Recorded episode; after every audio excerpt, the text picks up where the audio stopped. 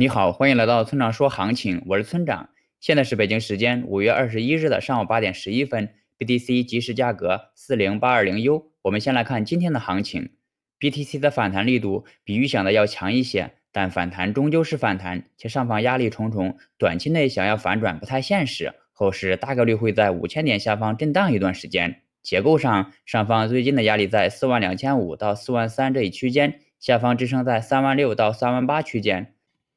短期走势的话，就要看 BTC 能在四万点上方运行多久了。一旦回到四万点下方，那么后市就可能再次进行一波回踩。总结一下，大跌后的震荡，耐心等待。接下来是交易思维模块。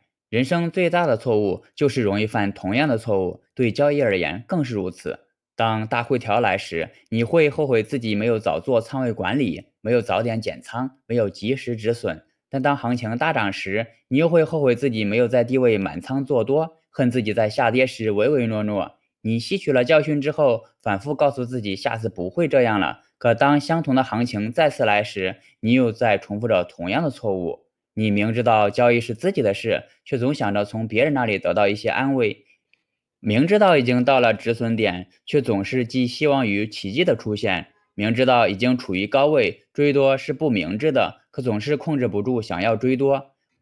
我认为这背后的一切都是贪婪在捣鬼。只有把欲望降的比旁人少一些，脑子才会清醒一些。上涨时利润疯狂增加的人，下跌时利润减少的速度也会比旁人快很多。尽管每个人的操作习惯不同，但亏损的原因却几乎一样。这就是人性，是我们交易路上的最大障碍。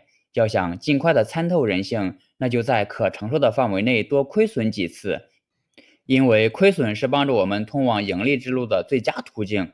好了，以上就是本期节目的全部内容。如果你想参考我的最新操作，请查看今天的策略版分析。拜拜。